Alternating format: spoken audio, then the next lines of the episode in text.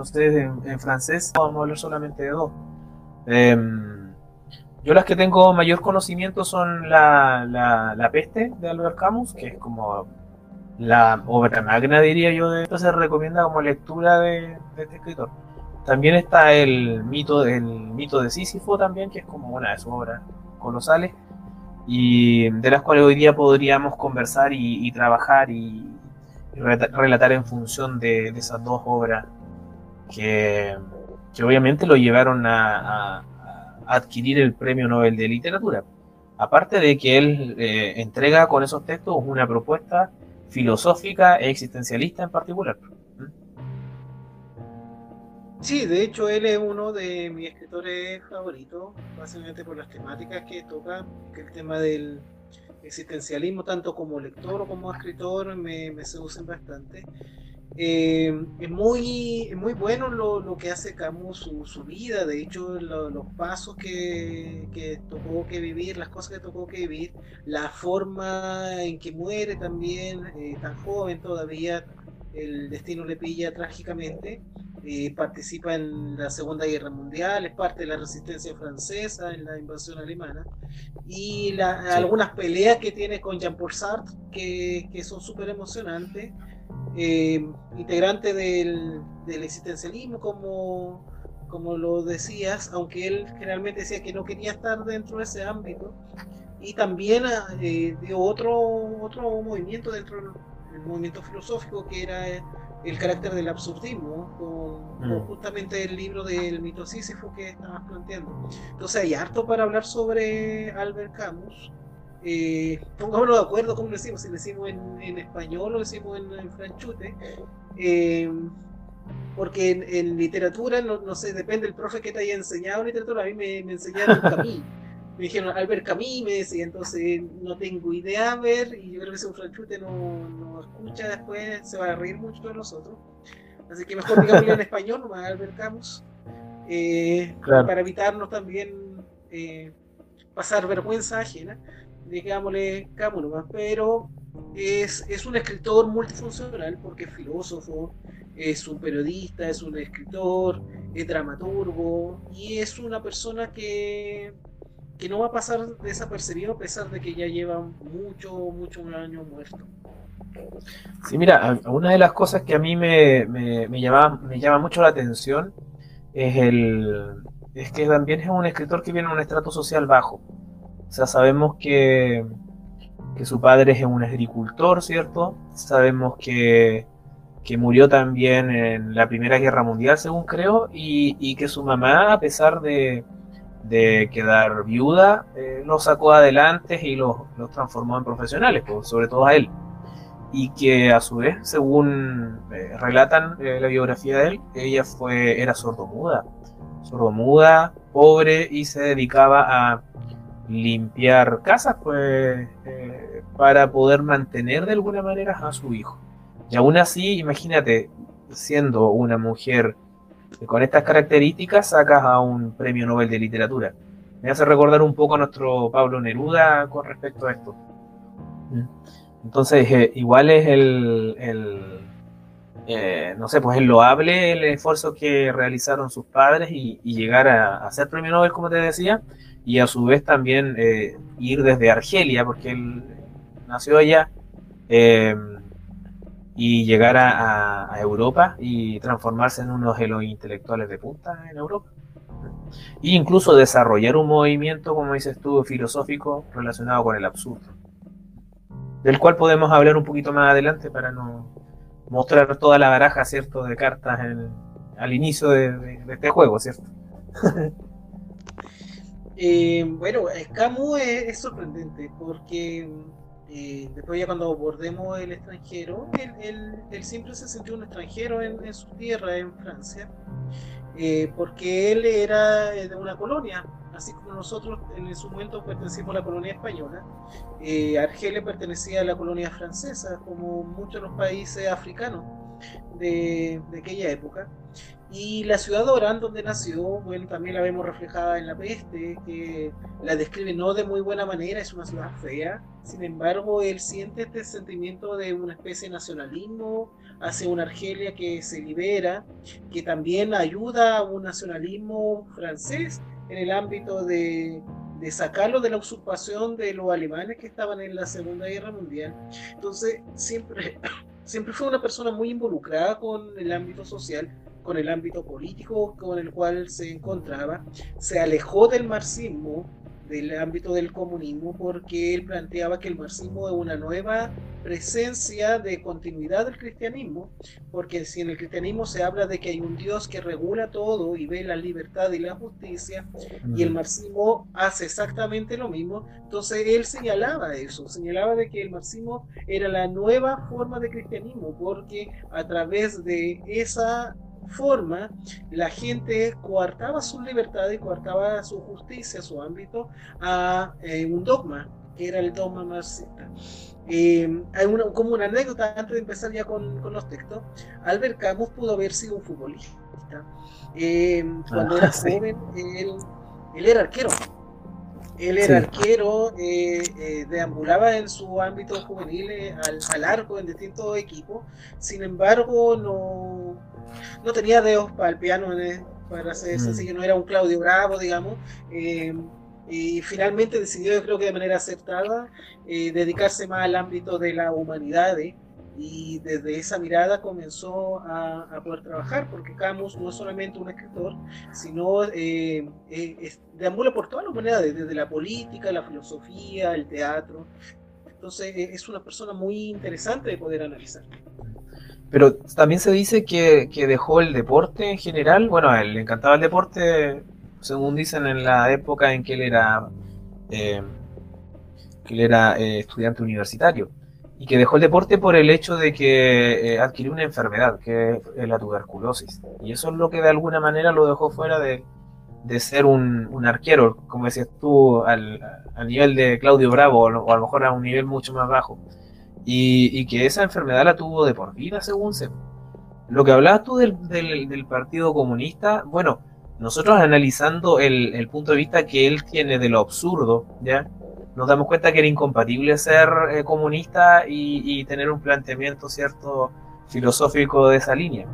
Entonces, eh, de alguna manera, él trata de quebrantar con todos los dogmas. Y él veía, como, dice, como bien decías tú, veía al Partido Comunista como un dogma, un dogma más. O sea, obviamente que, eh, como vamos a ver más adelante, el absurdo eh, nos plantea de que el universo, de alguna manera, o este ser superior, ¿cierto?, que vendría siendo parte del universo, eh, no está muy interesado con respecto a la especie humana. O sea, la especie humana no es una mínima, milésima parte del universo como para ser tan importante y tenerlo en consideración.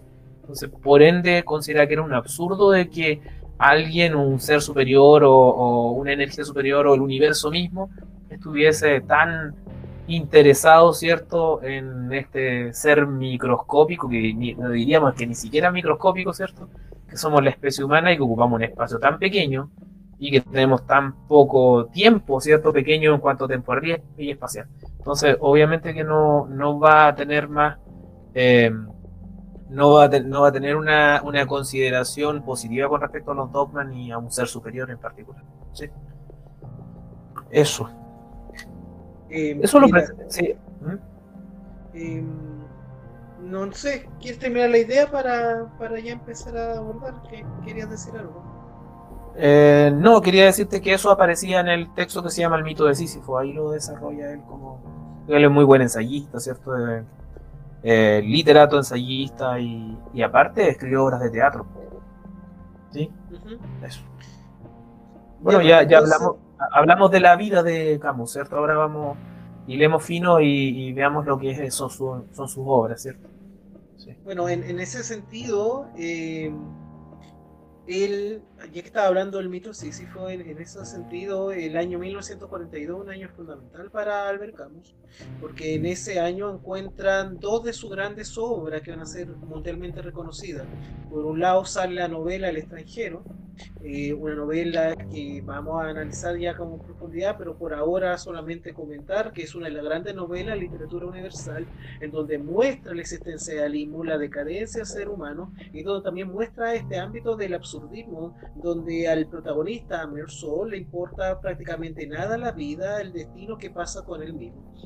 Pero también vemos que en el mito de Sísifo, él trae a través de estos ensayos este concepto del existencialismo que ya viene del finales del siglo pasado con Sorengren, con Nietzsche y con varios más eh, filósofos, la gran mayoría de ellos, que ya venían planteando, cuestionando la existencia del ser humano, haciéndose preguntas fundamentales, más ahora basándose en lo que estaba pasando. El año 42, él también era parte de la resistencia francesa. Él está viviendo en el contexto en que está ocurriendo la invasión de los alemanes en Francia y él era parte de la resistencia. Entonces, desde esa mirada, él construye estos dos relatos, donde voy a hablar un poquito del mito de Sísifo, donde ahí plantea una serie de textos de ensayo que trae la premisa básica de que cuál es la finalidad del ser humano, cuál es el destino del ser humano, el único destino, la única finalidad es la muerte, es el suicidio, porque solamente a través del suicidio y a través de la muerte el ser humano puede encontrar realmente una trascendencia, que es lo que proponía otro escritor que alemán, en este caso que era Martin Heidegger, ah, en su libro El ser y la nada, eh, no, perdón, El ser y el tiempo, en donde él plantea justamente eso, trascender, dejar una huella. Camus plantea eso, él toma como el ejemplo del Sísifo, este personaje mitológico de la mitología griega, que a pesar de lo que intente, él jamás va a poder llegar a la cima de esa ladera con esa roca, siempre va a estar cayendo, pero él no desiste, siempre va a estar insistiendo, a pesar de que sea una rutina y a pesar de que sea absurda, porque jamás va a llegar a, a cumplir su objetivo. Él planteaba que la vida era exactamente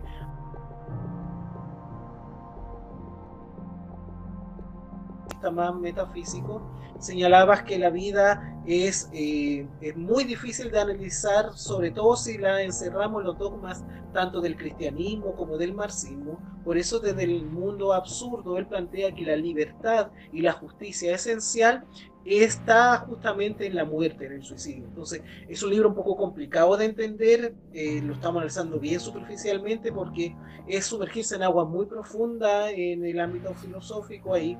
Es un existencialismo absurdo muy, muy, muy fuerte, agnóstico totalmente, en donde vemos a un Albert Camus que demuestra una gran capacidad de crítica primero con lo que está pasando en el contexto de alguien que está ocurriendo, porque él está escribiendo en pleno proceso de destrucción del ser humano. Eh, él ve que el modernismo se está acabando y viene la posmodernidad en ese momento, cuando ve que Hitler y toda su fuerza están destruyendo toda Europa, todo el mundo se está consumiendo y que nada de lo que él planea o de lo que él vivió cuando era joven o en su infancia en Orán, qué sé yo, o cuando llegó a Francia, ya nada de esos vestigios existen y que ahora hay una nueva realidad y que lo que llevó a esa nueva realidad fueron justamente estos nacionalismos, estos movimientos extremos, tanto los movimientos fascistas o nacionalistas de derecha como también los movimientos más bien de izquierda, que es el comunismo marxismo, al cual por eso dice eh, en otro texto que después vamos a analizar, que él prefiere no, abordar, no abordar porque es, es un ámbito que no le seduce, es un ámbito que es dogmático y es un ámbito en donde él habla muy fuerte porque plantea que básicamente es un ámbito donde solamente los tontos y los ilusos entran y merecen estar ahí. Mm. Que no dejan de ser fuertes esas declaraciones, obviamente, ¿cierto, Juan Pablo? O sea, tratar que todo lo que está sucediendo en una Segunda Guerra Mundial, que se supone que va a cambiar el mundo, es una sarta de estúpidos y estupideces y que no vale la pena analizarlo, imagínate, pues se está echando al mundo encima él solo, ¿cierto? armando una tercera guerra mundial con el resto de lo que quedó. Pero, pero a mí me gustaría ahondar en, una cosa en particular. Hablamos del absurdo, ¿cierto? Ya lo mencionamos. hablaste tú del suicidio, que él lo ve como una vía. Pero también él señala que también hay cierto grado de resignación. O sea, si nosotros no le importamos a nadie, o sea, si no como humanidad no le importamos al universo, y el suicidio no tiene mucho significado porque resulta que no va a haber nada después de la muerte, ¿qué nos queda? ¿Qué nos plantea Camus ahí? Que lo único que nos queda es la resignación. Tratar de lo que tenemos como vida, ¿cierto? Esta ofrenda que se llama vida, tratar de vivirla lo mejor posible, ¿cierto? Y lo más normal posible. No vivir en función de algo que no existe o que no sabemos ni siquiera si existe o no. Que desde el punto de vista de él, al parecer no habría vida después de la muerte. Él no cree en los dogmas cristianos, no cree en nada de eso. El que lo que asume, asume de que hay un absurdo, ¿cierto? Que tiene que ver con que la existencia del ser humano, la trascendencia del ser humano no importa, de que una de las soluciones podría ser el suicidio si es que tu vida no es, eh, o la vida de, los personajes de él o, del ser humano en general no tienen cierta trascendencia, y el otro está la resignación, o sea, tratar de que en este plano, en este presente, eh, tener una vida en el cual existan ciertos valores, que son los valores humanos, ¿cierto? Y que obviamente eh, el, ser humano intente de vivir lo más feliz que pueda. O sea, eso es que también lo, podemos, lo, vemos.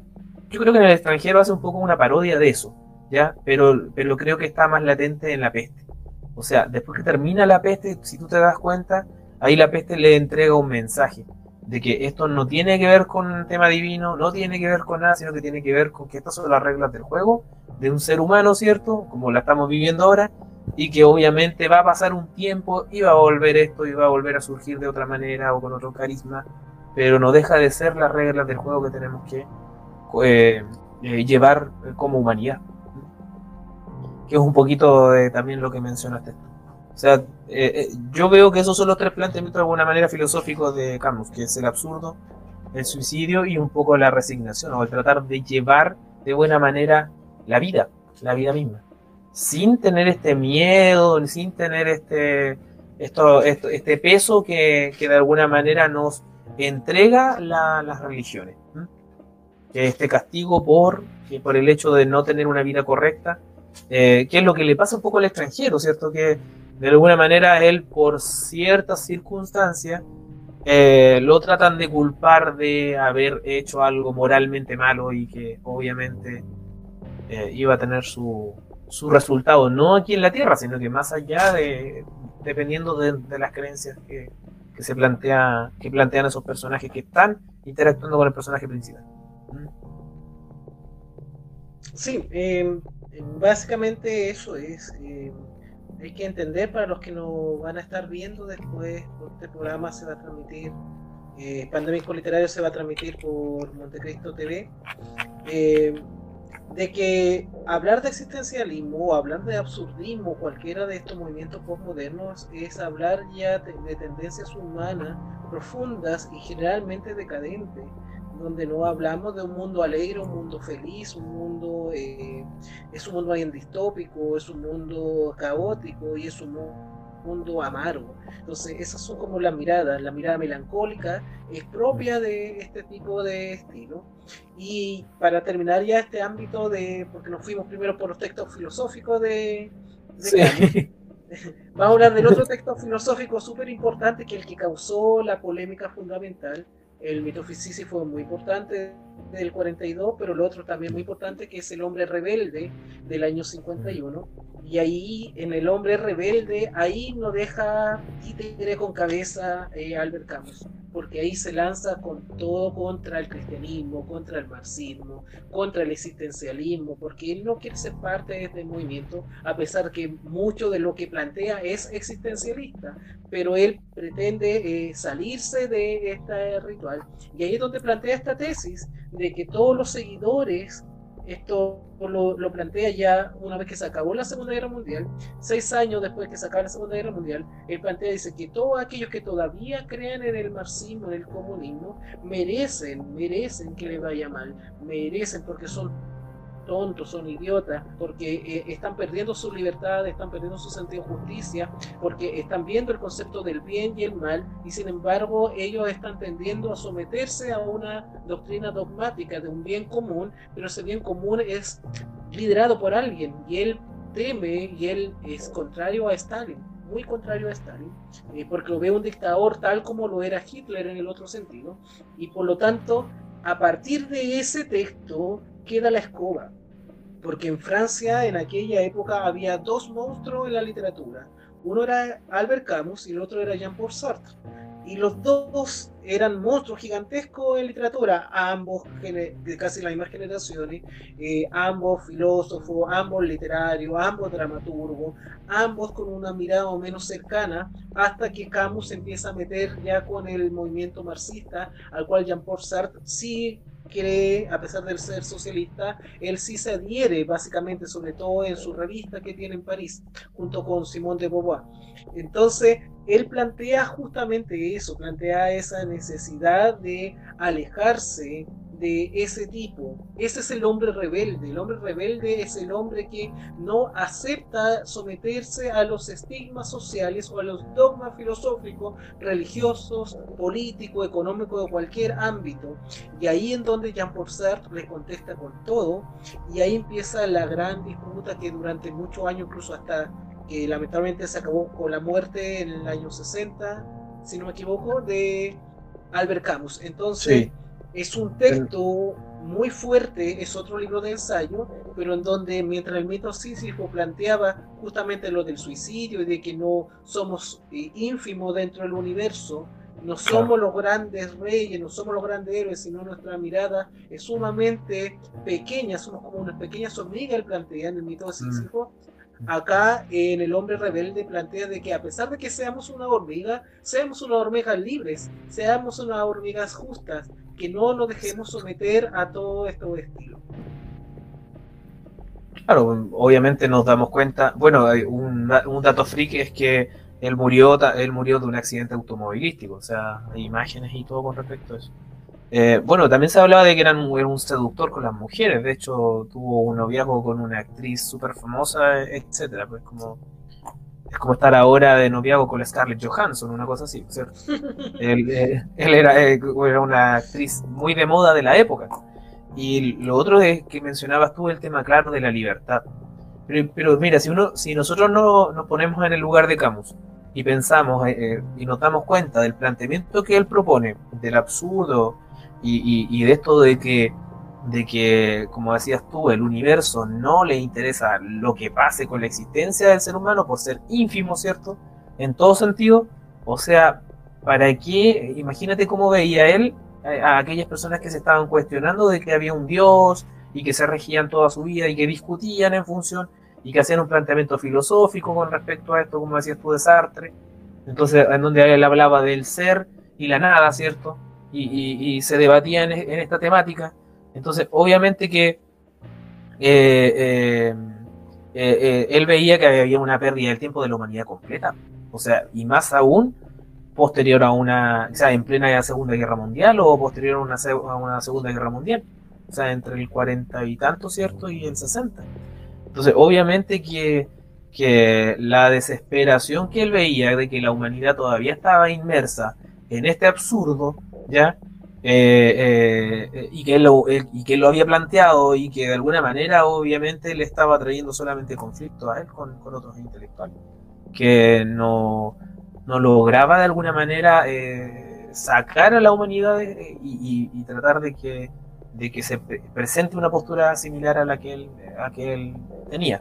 Aunque yo creo que al recibir el premio Nobel y todo, no es tan así, yo creo que también es él de alguna manera provocó cambios, provocó, yo creo que los grandes maestros que hemos tenido nosotros en nuestras vidas son casi todos de la tendencia existencialista y, con grandes rasgos del absurdo, porque, por ejemplo, en el caso mío, casi todos mis profesores eran, tenían esa postura existencialista de la realidad, en donde, y también algunos tenían un planteamiento desde el absurdo, desde el absurdo, o sea, eran todos ateos, y veían que, la humanidad había perdido mucho tiempo rigiéndose por las normas, por ejemplo, católicas, cristianas o judeo-cristianas.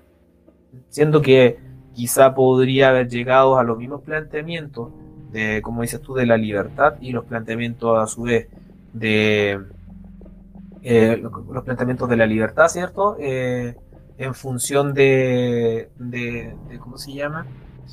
De de construir un mundo con valores que no necesariamente conllevaran al, a este conductismo de, de, estímulo y respuesta, de que Dios te va a castigar o de que un ser superior te va a castigar y te va a llevar al infierno en otra vida, ya siendo que realmente todo estaba aquí. y había, la humanidad tenía que progresar en función de lo que se planteara aquí, en, cuando un ser humano está vivo, ¿cierto? En el transcurso de su vida. Yo siempre me he planteado al, a Albert Camus, a, un similar a si hubiera estado vivo un Kierkegaard o un Nietzsche en la época en ah. que escribieron en que pasó la Segunda Guerra Mundial. Yo siempre hubiera imaginado Kierkegaard escribiendo un texto similar al extranjero, o el mismo mm. Nietzsche, un texto similar al, al, al mito Sísifo, al hombre rebelde, por el contexto a que les tocaron vivir. Eh, sin lugar a dudas, eh, es un escritor eh, que va a pasar a la historia, es un personaje en sí que va a pasar a la historia por sus, por sus novelas y también por lo que dejó en cuanto a filosofía. Eh, en cualquiera de los dos ámbitos, él, él, sin lugar a dudas es un privilegiado. Ahora hay que tomar en cuenta eh, que en una de las últimas entrevistas, no sé si por una, una, cuestión de abuenarse o él sabía de su destino, él plantea y él señala de que no niega la existencia de Dios como si lo hace Jean Paul Sartre. Para, para, poder diferenciarlo, ya que en la U nosotros nos abundaron con teorías existencialistas, vida y por haber, y tuvimos que leer mm. de eso. Mm. Y seguramente nosotros ahora eh, estamos torturando a nuestros estudiantes, a todos, feliz día a todos los chiquillos el día de hoy, a pesar que esto se va a transmitir después, eh, que disfruten su día. Eh, nosotros seguimos torturando con los chicos con diversos textos existencialistas. Eh, mm. Bueno, y ellos planteaban de que el existencialismo es tan amplio como movimiento que da matices, y al menos tres matices. Eh, uno ateo, en donde que el más radical de todo, en donde está el Jean Paul Sartre, porque él mm. era ya marxista después y él se involucró en ese ámbito. De ahí está la crisis del comunismo con la iglesia, que no hasta el día de hoy sigue esa crisis existiendo. Eh, viene después una segunda tendencia que el, el agnóstico, en donde está Albert Camus, porque plantea en una entrevista realizada, eh, si no me equivoco, por la televisión española, en donde él plantea que dice, no es que Dios no exista, sino que para mí me es irrelevante. Entonces, él lo toma desde una, un punto de vista agnóstico, en donde la existencia o no existencia de Dios no es fundamental para el ser humano. Lo fundamental es su libertad, la justicia, su desarrollo, su crecimiento, etcétera, etcétera. Y también para cerrar este ámbito de existencialismo, aunque no lo crea, hay un existencialismo cristiano. Sí. tenía que meterse el cristianismo de una Soren Kierkegaard, sí. sí. Y ahí plantea que, claro, pues eh, la única existencia es porque somos hijos de Dios, básicamente, a, grandes, grandes palabras. Entonces, el existencialismo como movimiento en sí es súper amplio. Entonces, como para aterrizarlo y decirlo, eh, porque generalmente se asocia el existencialismo solo al mundo ateo, y no es tan así, es, es bastante amplio de hecho, Camus, como te planteaba, él nunca fue ateísta, sino él era más bien agnóstico. Él buscaba una forma de vida en, la cual el hombre fuera rebelde y el hombre trascendiera, pero desde su rebeldía, no desde otra mirada. Sí. Bueno, el, a, mí, a mí lo que me gusta de Albert Camus, lo que, lo que a mí me encanta de él, es que él tiene su postura filosófica clara, ¿cierto? ya la hemos conversado harto, eh, bastante. Y otra cosa que a mí me encanta es el hecho de que sus novelas de alguna manera aterrizan esta visión. O sea, por ejemplo, uno lee a Nietzsche o uno lee al mismo Soren Kierkegaard y es difícil encontrar un texto que aterrice la, postura filosófica. Por ejemplo, Heidegger, tú lo lees a Heidegger y es muy técnico, ¿ya? Pero, pero no existe un texto de literatura en el cual él haya, él haya aterrizado su postura. En cambio, si lo hizo Camus, Camus nos presenta el, el extranjero, nos presenta la peste, ¿cierto? Y, bueno, el mito Sísifo, hay obras de teatro, ¿cierto? Que él presentó, que de alguna manera eh, que, que, aterrizan, aterrizan su postura, la presentan de una manera, y yo diría que es hasta didáctica y pedagógica. O sea, eso es lo que a mí me fascina de él. Y de hecho yo creo que por eso es que nosotros, como dices tú, todavía torturamos a nuestros estudiantes. ¿eh? ya en mi caso yo hago leer, ya sea el extranjero o la peste, ¿cierto? Torturamos a nuestros estudiantes con, la lectura de Albert Camus. ¿Por qué? Porque tuvo la, la, la calidad, ¿cierto? En el poco tiempo que vivió, tuvo la calidad de poder crear un, un pensamiento filosófico, ¿cierto? Existencialista, y a su vez lo aterrizó con obras de teatro. Y, obras de teatro que eran presentadas a trabajadores, porque él tenía que tener una postura de izquierda, se presentaba a sindicatos de trabajadores y todo. Entonces, aparte de que quedó obviamente la peste y, el extranjero, eh, que de alguna manera eh, es como pedirnos hacer una actividad con relación a, una postura filosófica en particular. Yo, yo considero que él de alguna manera abarca como todos los niveles, ¿ah? todos los niveles, por ejemplo, si habláramos de taxonomía de Bloom, o sea, lo más bien él adquirió, adquirió todos los niveles de Bloom. O sea, va y crea, ¿cierto?, una postura determinada, hay un análisis filosófico, un marco teórico creado por él, y finalmente lo llega a aterrizar a la práctica, o sea, lo presenta como teatro, lo presenta como novela, y está ahí, o sea, léame el que quiera, desde una persona a lo mejor que simplemente le gusta la literatura, hasta una persona que necesita un planteamiento filosófico, teórico, denso o bien estructurado, como podría ser un profesor universitario, eh, una persona que, está en el, en el ámbito universitario o en el ámbito profesional, ¿sí? Así que eso es una postura un poco personal, pero quería mencionarla de que me gusta, me gusta eh, la manera en que él baja la, una, algo tan estructurado y tan teórico a, a, los estratos, y creo que tiene que ver con su visión también de política de la realidad, porque él es simpatizante de alguna manera a la izquierda, o sea, él viene de un estrato bajo donde obviamente yo creo que él pensó cómo podría yo enseñarle esto a alguien que, que, podría ser mi mamá, que podría ser mi papá, ¿cierto? Y que ellos también tienen que entender o, tienen que cambiar su postura con respecto a la realidad. Creo yo. Creo que por ahí va la postura de Camus.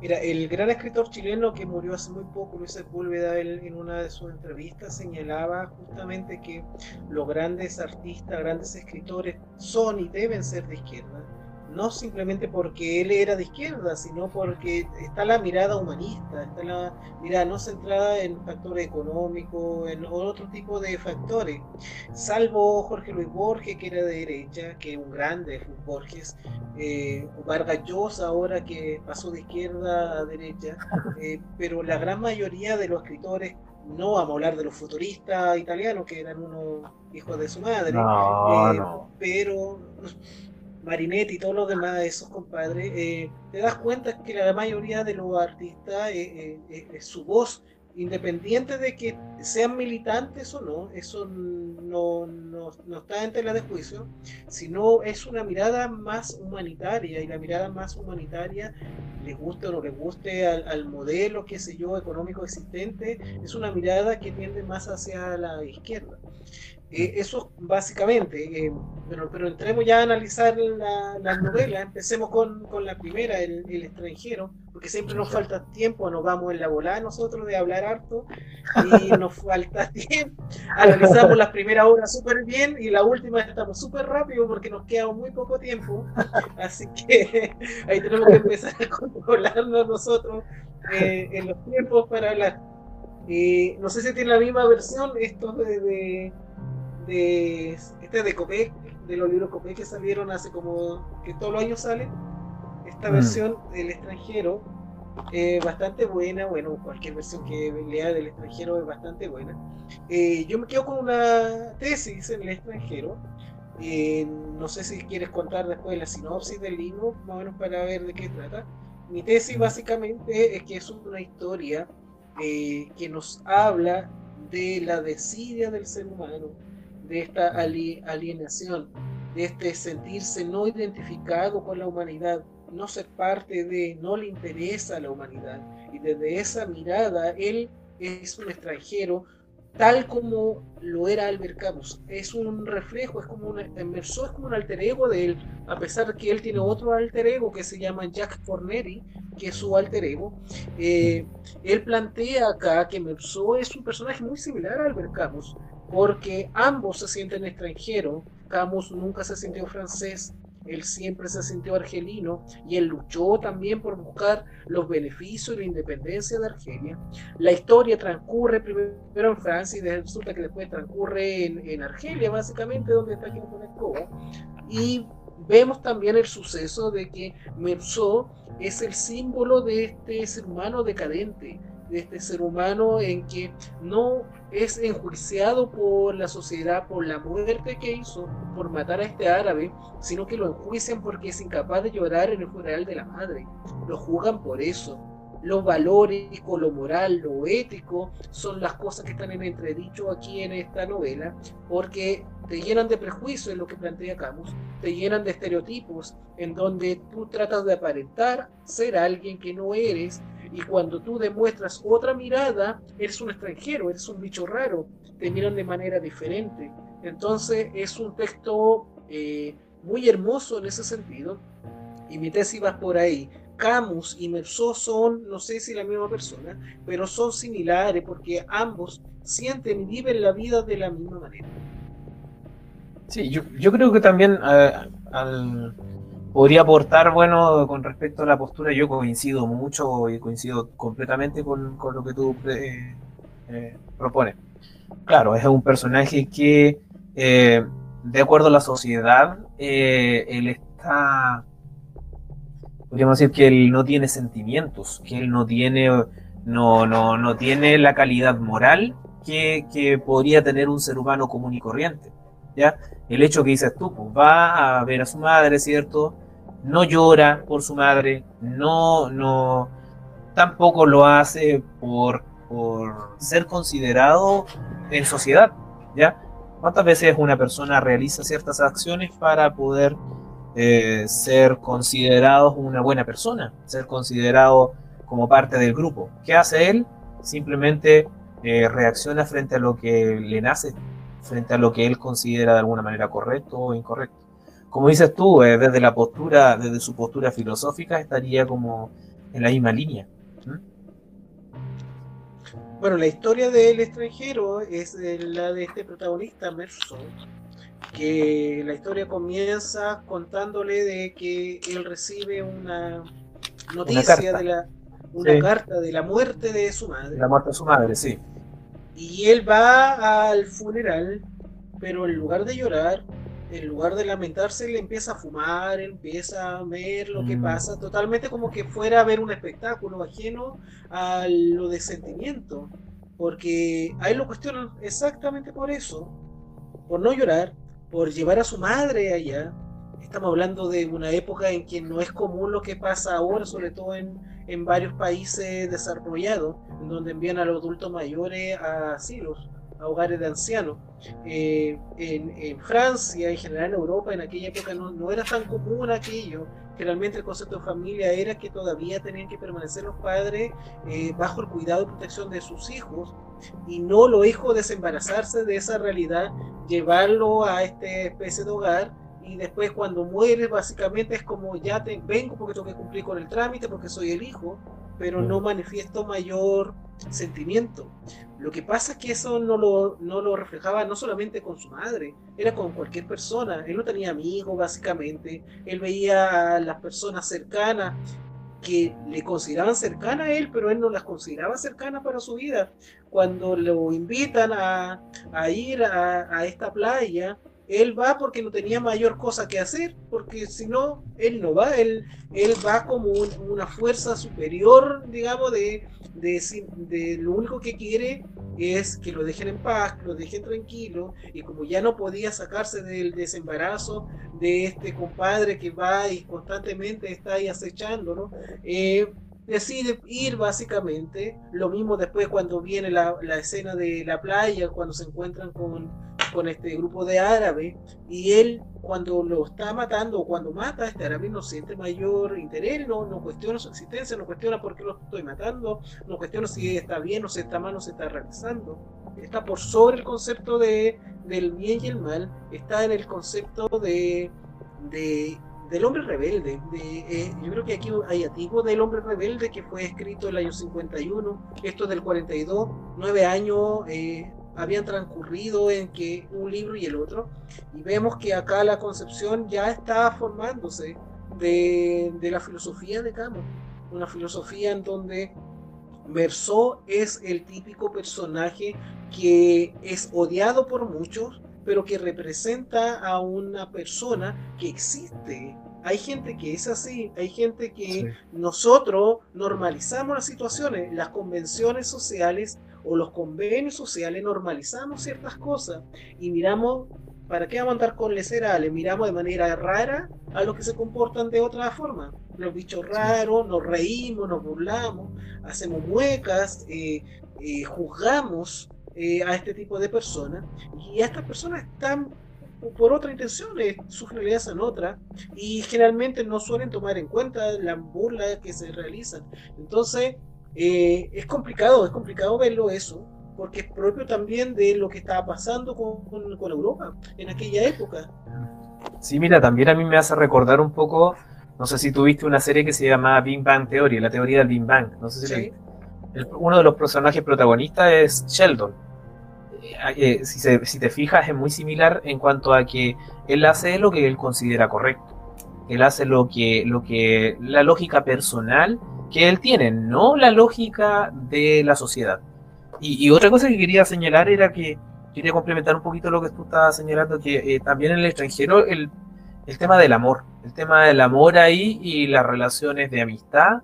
Estamos hablando de amor solamente eh, romántico, sino que estaríamos hablando también del amor eh, de amistad, ¿cierto? Y el amor de, hijo a madre.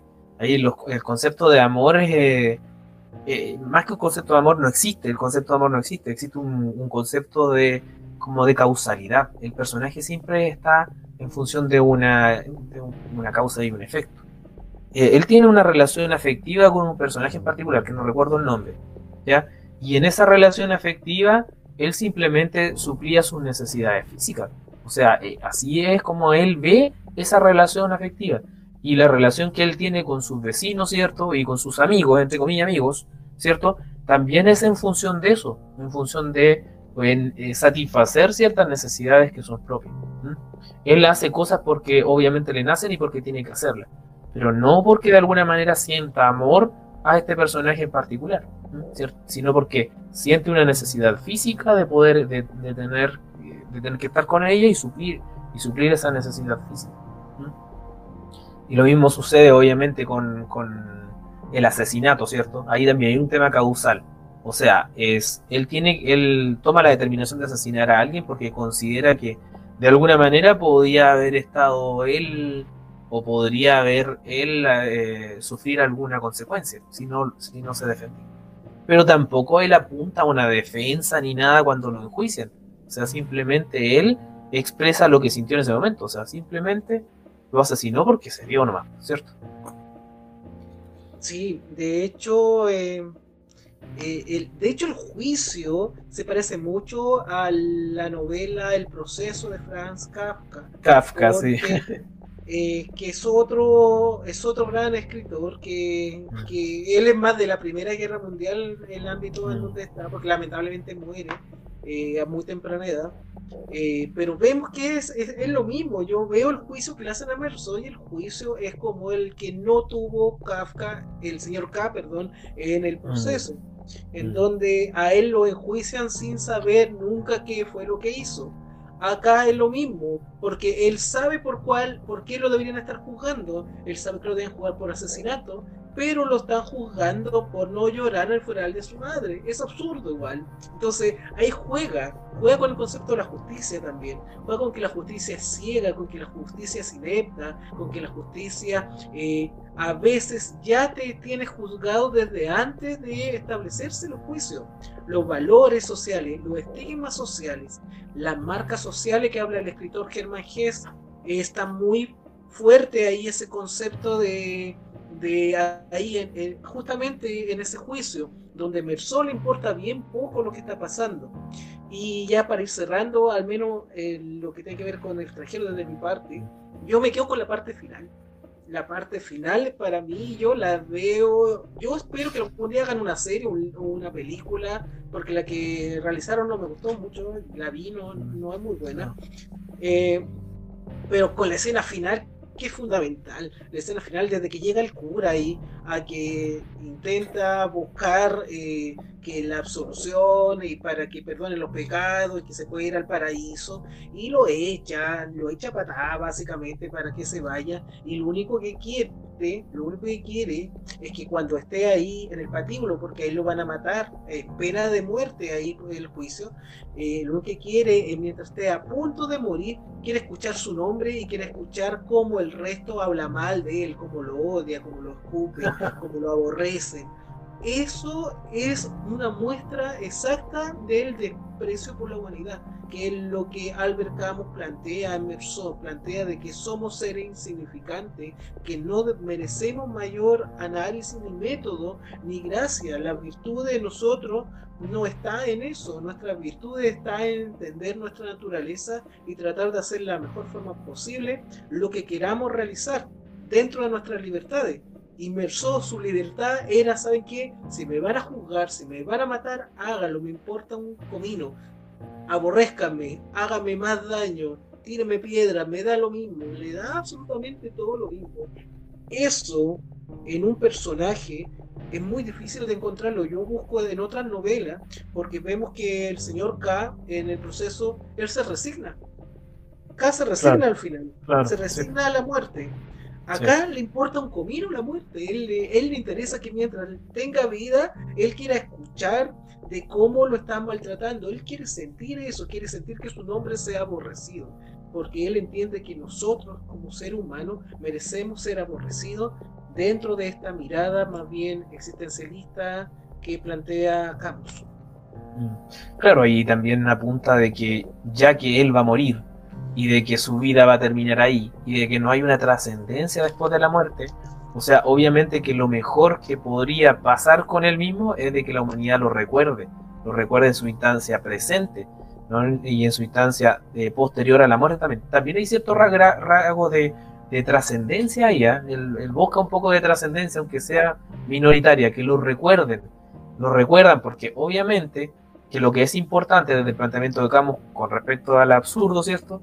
Es que en vida es cuando los seres de alguna manera eh, están presentes o no están presentes y es, ese es el tiempo importante, no el que va a venir después de la muerte como todos creen. Así que yo creo que también eso habría que señalar con respecto a, al extranjero de Camus, que es pedazo novela. Y yo también coincido contigo de que, de que debiera haber una película mejor del, del texto. No, imagínate que es su primera obra. Es su primera obra y es una obra monstruosa. Es una obra monstruosa. Es, es, es comparable, qué sé yo, acá en Latinoamérica a un Juan Rulfo, que escribe dos libros y ya con eso tiene todo un universo creado. Eh, mm. a pesar de que ser temática totalmente distinta, me refiero a, las obras contundentes, a eso me refiero. Eh, es una obra gigantesca, El extranjero, y es muy breve, es muy rápida de leer, es muy fácil de leer, pero de un mensaje muy profundo, o sea, eh, te deja pensando, sobre todo al final te, te, choca, porque dice, ¿cómo el compadre puede ser tan malo de que le haga eso al cura y le importe un comino todo y lo único que quiera es que lo aborrezcan? Eh, es totalmente decadente, muy nihilista, muy negativo, pero es, parte de, la realidad y es un personaje necesario. Es un personaje necesario dentro de, de este gran abanico literario, un personaje que sea desde esa mirada. ¿Sabes, Juan Pablo? Yo creo que también los héroes hollywoodenses después, eh, de alguna manera, copiaron a, este, emularon un poco a este personaje por el hecho de que, si tú te fijas, no sé, un Rambo, todos estos personajes que están en el patíbulo a punto de morir y todo eso, eh, siempre eh, ellos no les importa mucho, eh, siempre echan al, sacerdote. Y yo creo que, de alguna manera el extranjero propone eso, ¿ah? como primera vez, como primera vez que ahí no me interesa el hecho de que me vaya al infierno, no me interesa el hecho si es que existe un infierno, no me interesa nada de lo que viene después, porque ya lo que tenía que hacer lo hice, o lo que no tuve, no, no pude hacer, no lo hice, ¿entiendes? Es como eso. Algo más iba a señalar que de lo que planteaste, pero se me olvidó. no me acuerdo. De aborrecer, ¿será? Que te gusta que te aborrezca. no sé. no, nunca tanto. ¿ah? bueno, no, pero ah, ah, ah, lo que mencionaste con respecto a Juan Rulfo, de que, claro, de que aparte de que es una obra concisa, precisa, ¿cierto? Igual que la, la, la obra de Juan Rulfo, está el tema, está el tema de que eh, lo que conversamos delante, que él aterriza en un texto súper simple, con una historia simple, que es fácil de leer, aterriza su planteamiento filosófico. Y yo creo que eso hace de que, sea espectacular esta obra. El extranjero tiene esa trascendencia. Imagínate, eh, eh, todo lo que él plantea sobre el absurdo, el suicidio, ¿cierto? Y la libertad, lo propone en un texto de cuántas páginas. ¿Cuántas páginas tiene tu, tu extranjero ahí? No sé, ¿tendrá 100 páginas? ¿Tendrá menos de 100 páginas? 111 en páginas. En 111 páginas. Y en 111 páginas nos propone todo ese planteamiento filosófico, además que lo puede leer cualquier persona, Yo lo encuentro espectacular. O sea, yo lo comparo también con una metamorfosis de Kafka, como, como a ese nivel también. Son relatos relativamente cortos y que, y que dan un remesón al leerlos eh, te dan, te, desestructuran de una manera, te presentan la vida, pero eh, haciéndote un vuelco, un giro 360 grados. Que a mí me pasó por lo menos con Kafka, con la metamorfosis de Kafka. Sí, es, un libro hermoso, eh, por todo lo que estamos hablando. Que podríamos trabajar con él más adelante, ¿ah? podríamos hacer un, trabajo con Kafka y con la metamorfosis. A mí me, gusta mucho ese texto. sí, es que Kafka, mira, todo lo que sea eh, existencialismo distópico, bienvenido sea en mi mundo. que son como las grandes áreas que, que, me encantan, tanto la distopía como el, existencialismo. Y claro, o sea, el Kafka es un predecesor de, de Camus, y después un, alguien que venga después de Camus puede ser el, el checo Kundera, que plantea también exactamente lo mismo, por ejemplo, la insoportable levedad del ser. Eh, vemos justamente eso, los cuatro personajes son es Vera Merceau, es Vera Merceau representado en cuatro formas variables. Entonces, eh, son personajes icónicos, son grandes escritores que, que siguen cierta tendencia, que tienen un grupo muy fiel de lectores y que para otros lectores, por ejemplo, yo no veo un lector mucho de, no sé, pues, de bestseller, no lo veo mucho metiéndose en un Albert Camus porque no por un nivel cognitivo, no tiene nada que ver, sino por un, ámbito de temática, porque no lo va, no le va a seducir. Es otro, es otra la búsqueda. Por ejemplo, no veo a alguien que haya leído el código da Vinci, con todo el respeto que merezcan los lectores del código da Vinci, que después leyendo, leyendo acá a el extranjero. A, Luis Sepúlveda. Ah.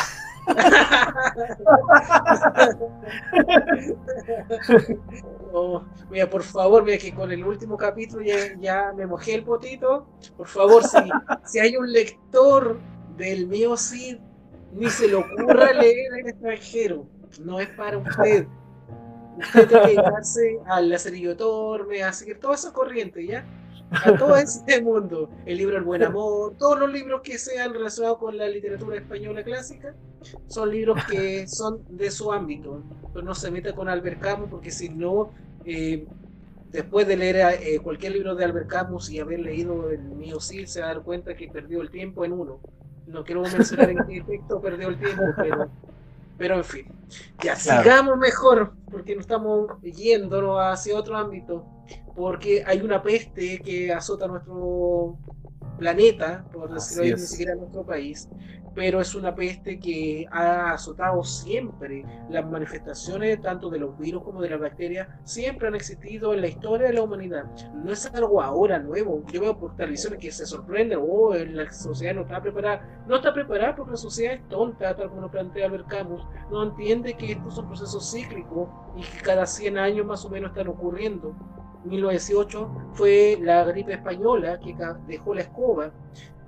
Aquí plantea Albert Camus en esta novela La peste lo que sucede también en Orán y lo que vamos a analizar ahora, pero básicamente un testimonio de lo que pasó eh, y lo que puede pasar y que lo que está pasando actualmente. Ahí vamos a hacer un juego bien, bien bueno porque nos vamos a dar cuenta que varias cosas que pasan en la peste han sucedido realmente en la historia real acá, pues, eh, actualmente debido al COVID-19. Claro, y, una de las cosas, aquí hay un protagonista que es un médico y que tiene una visión en particular con respecto a su profesión y a la ciencia. Él considera que la ciencia es la nueva religión. Y, de alguna manera ahí está, eh, eh, yo creo que la crítica, una de las tantas críticas que realiza Camus también al transformar a una persona o un personaje en una divinidad. O sea, aquí él consideraba que mediante la ciencia, y lo dice varias veces, podía solucionarlo todo, que la ciencia iba a llegar a un momento en que iba a ser el dios de, eh, no sé, pues de la humanidad. Y ahí obviamente Camus de nuevo nos presenta el absurdo que obviamente su planteamiento en el cual llega una peste de, ratones, ¿cierto? Obviamente de ratones, que comienza con ratones, y que de alguna manera hace eh, que el punto de vista de este personaje que se transforma, que se creía un dios, ¿cierto? Y, que su habilidad científica lo iba a salvar de cualquier cosa, él la, destruye completamente con esta peste que azota a esta ciudad.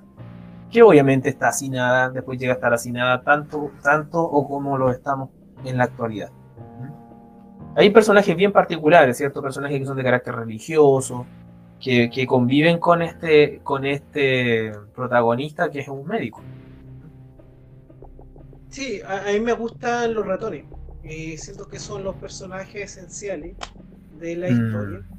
Eh, porque las ratas eh, representan al, al personaje típico de Albert Camus a, este que huye, a este que deja la escoba, deja la cagadita y después se manda a cambiar. Y va a dejar la cagadita en otro lado. ¿ya? Claro, claro. Porque así son. ¿ya? Eh, vemos que muchas de las decisiones, muchas de las cosas que toman ahí en la comunidad de Orán son cosas que en la actualidad están pasando y han tomado las buenas o malas decisiones tal como las plantearon ahí en Orán. Orán recuerda que, recordemos que es el lugar donde nació Albert Camus y lo mm. plantea aquí como una ciudad fea. o sea, te puede gustar la ciudad donde tú naciste o no, pero él dice, nada nuevo pasa en Orán. Orán es feo. En otoño horrible, en verano el calor insoportable. Desértico, claro. claro. Sí, desértico un poquito bueno porque hay un poco de lluvia, pero pues viene la, temporada de la arena y bla, bla, bla. Es horrible todo. Feo, feo, feo. ¿Qué fue lo, lo novedoso? La llegada de la peste. Llegó la peste y al principio, como sucedió en muchos lugares, la gente no tomó en cuenta lo que estaba pasando. Siguió viviendo su diario vivir, siguió viviendo su propia realidad en sus propios dogmas. No eran hombres rebeldes, eran hombres sometidos a las realidades sociales, a las convenciones, a las normas establecidas. Desde esa mirada, entonces vemos que la peste es una muestra del existencialismo, porque literalmente lo podemos ver, la peste, ok, es la enfermedad que posee la fiebre amarilla, cualquier otra cosa que lo que está azotando ahí a, a Orán en ese momento, pero si lo vemos desde un lado simbólico, la peste somos nosotros nosotros, los seres humanos, somos esa peste. Y ese yo creo que es la segunda mirada que hay que hacer de Albert Camus de esta novela, de entender que la peste somos nosotros, nosotros somos los responsables del daño al ecosistema que estamos causando. Yo miro con admiración lo que está ocurriendo actualmente con la naturaleza que se está restaurando muchos elementos, la flora, la fauna, es sabia en ese sentido. Vemos la contaminación, por ejemplo, del aire, que cada vez es menor debido justamente a nuestra cuarentena. Es decir, nuestro sufrimiento es el placer, parece, o es la forma de reconstituirse tanto para la flora y la fauna. Somos la peste, nos guste o no nos guste, nos guste esa palabrita o no, eh, tiene un significado muy fuerte, sobre todo ahora, tomando en cuenta que quizá muchas familias le ha afectado de manera muy profunda, dramática, no solamente por ser portadores del COVID-19 o porque lamentablemente tengan dentro de su ser querido algún familiar que haya muerto por esta terrible enfermedad, sino también por el factor económico, por la cesantía y todo lo demás. COVID-19 está arrasando, así como arrasó ahí en Orán la peste, pero nosotros somos en sí una peste. Entonces, entender eso es fundamental para entender a Albert Camus, porque Albert Camus es quizás utiliza la segunda lectura para darnos a entender su planteamiento. Ya después cuando lleguemos a las recomendaciones del libro, te voy a dar a un escritor que no necesita una segunda lectura, sino que en la primera lectura él nos dice básicamente que somos una basura. Pero ya después vamos a hablar de, eso cuando lleguemos a esa sección. Pero por ahora, eso, Camus y La Peste es un libro hermoso. Eh, me gusta más que El extranjero, eh, básicamente porque eh, te muestra a un hombre ya no decadente solamente, sino a toda la humanidad decadente. Por eso digo que los ratones somos nosotros. Eh, nosotros somos los protagonistas de esa historia y nosotros somos la escoba. Esta es como una transposición, es como un cambio de los polos magnéticos. Nosotros, lo humano en la peste es la naturaleza y los ratones somos los humanos. Nosotros somos los desgraciados, nosotros somos los que invadimos y contaminamos. Mira, eh, no, lo había, no lo había pensado desde esa postura, ¿eh? pero me, atrae mucho la, reflexión que hiciste tú con respecto a que, claro, la peste en el mundo somos nosotros, porque de alguna manera al recluirnos, ¿cierto? Al, sacarnos de la jugada, eh, se ha restaurado lo que es el ecosistema. O sea, podemos ver que hasta la, fauna, ¿cierto?, ha estado visitando las ciudades y lo ha hecho de una muy buena manera, sin destruirla, sin contaminar. En cambio, nosotros eh, se, dicen que se ha ido corrigiendo la capa de ozono, eh, etc.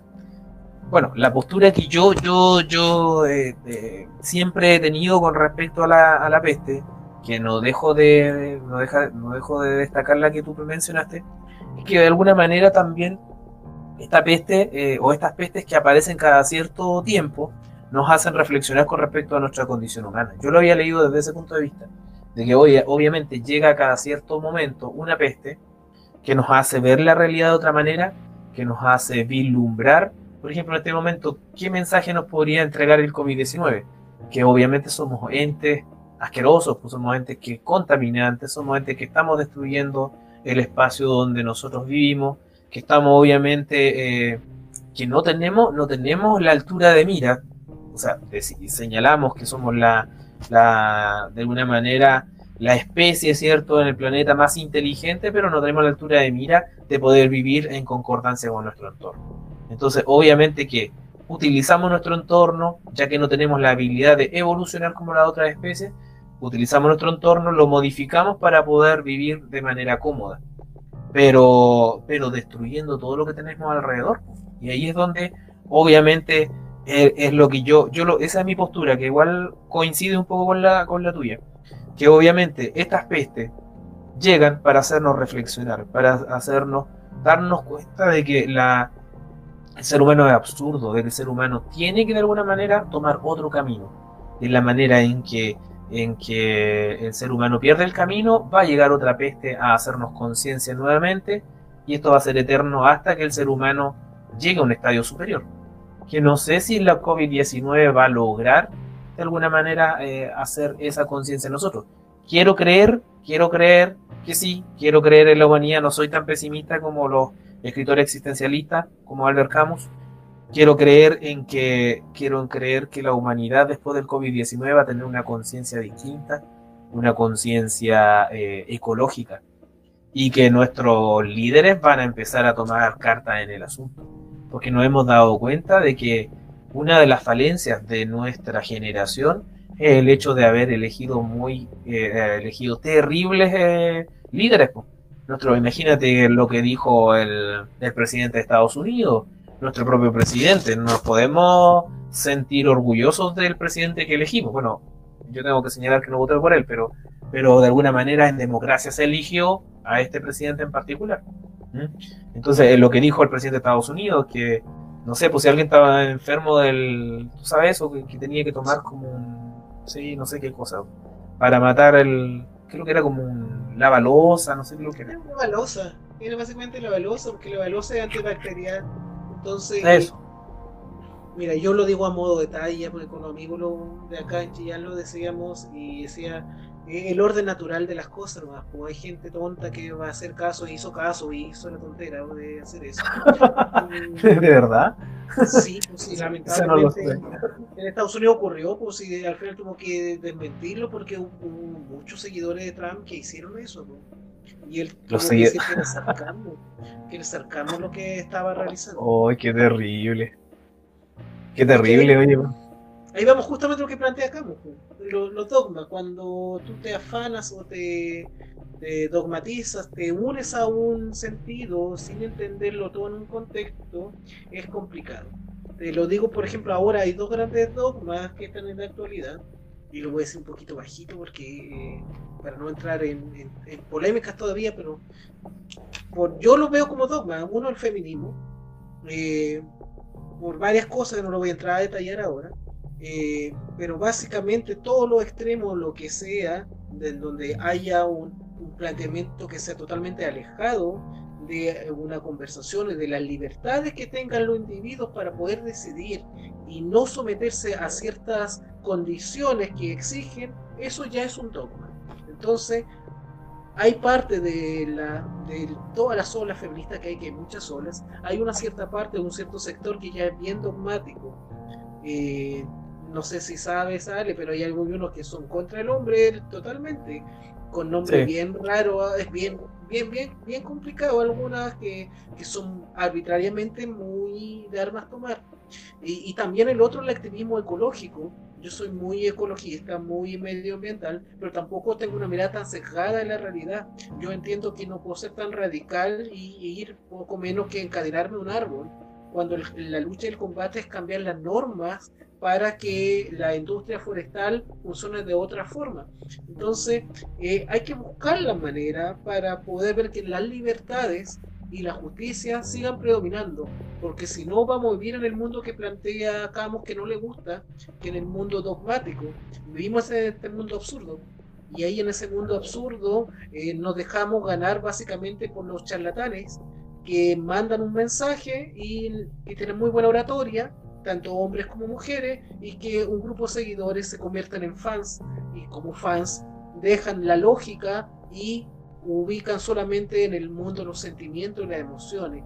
Por lo tanto, ellos son dueños de esa verdad, pero no hay otras verdades. Cualquier persona que quiera hablar o conversar racionalmente con aquellas personas no van a poder mantener una conversación muy adecuada porque el dogma te impone desde el fanatismo, te impone a ciertas voluntades.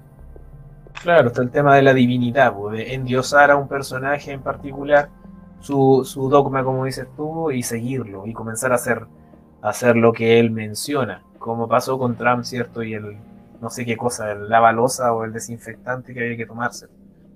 No tenía idea que había personas que estaban, obviamente, tomando eso. Pero todo, todo movimiento que es extremo, como dices tú, ¿cierto? Todo planteamiento que llega a los extremos, de alguna manera busca este absurdo y, de alguna manera busca divinizar cierto a un personaje en particular y, dogmatizar su postura ¿sí? estamos completamente de acuerdo en eso. Y creo que se da obviamente en la peste de, Camus cierto está presente eso es una metáfora de alguna manera de lo que no está sucediendo.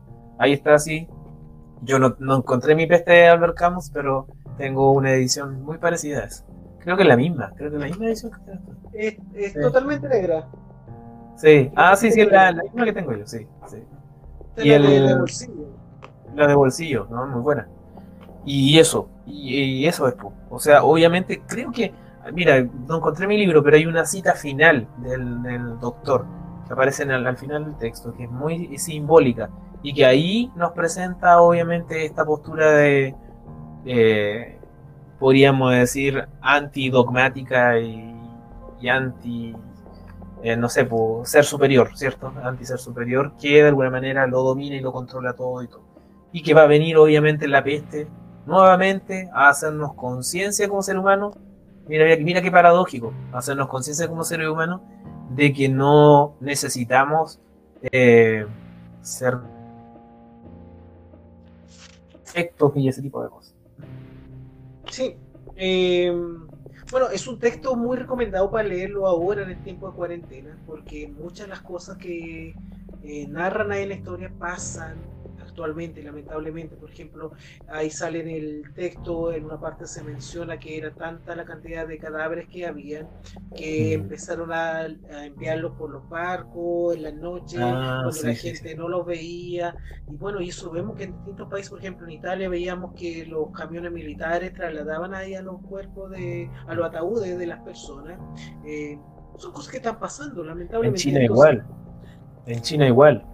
Sí, de hecho decían que se ocultaban los cadáveres para que las personas no vieran, los medios de comunicación no mostraran la cantidad de muertos que, había tenido el, COVID allá en China.